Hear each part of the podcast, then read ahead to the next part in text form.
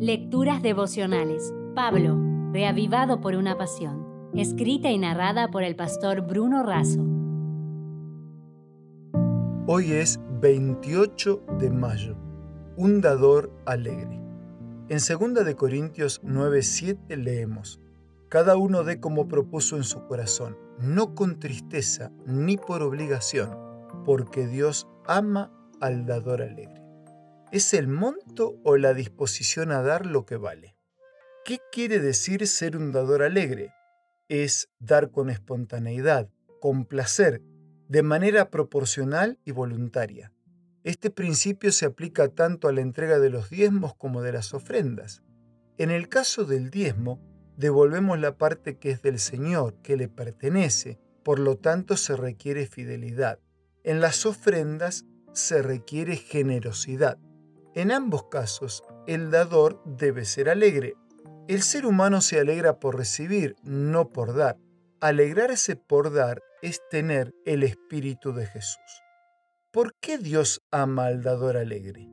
¿Acaso hace Dios distinciones?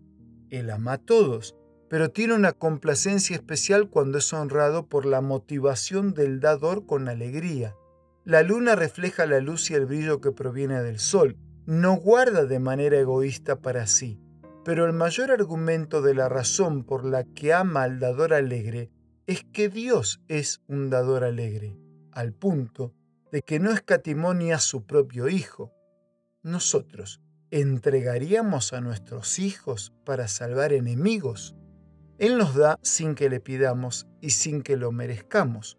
Todo lo que tenemos y somos se lo debemos a Él, Solo porque Él es un dador alegre para nosotros es que nosotros podemos ser dadores alegres para Él. En cierta oportunidad el pastor Spurgeon preguntó, ¿han puesto su confianza en Jesús? Si su corazón pertenece al Señor y han sido lavados en su sangre, recuerden siempre que Dios ama al dador alegre. Al respecto, Elena de Huay declara, el espíritu de egoísmo es el espíritu de Satanás el principio ilustrado en la vida de los mundanos es el de conseguir, conseguir. Así esperan asegurarse felicidad y comodidad, pero el fruto de su siembra es tan solo miseria y muerte. El espíritu de liberalidad es el espíritu del cielo. Este espíritu halla su más elevada manifestación en el sacrificio de Cristo en la cruz, en nuestro favor. El Padre dio a su Hijo unigénito y Cristo habiendo dado todo lo que tenía, se dio entonces a sí mismo para que el hombre pudiera ser salvo. La cruz del Calvario debe despertar la benevolencia de todo seguidor del Salvador. El principio allí ilustrado es el de dar, dar.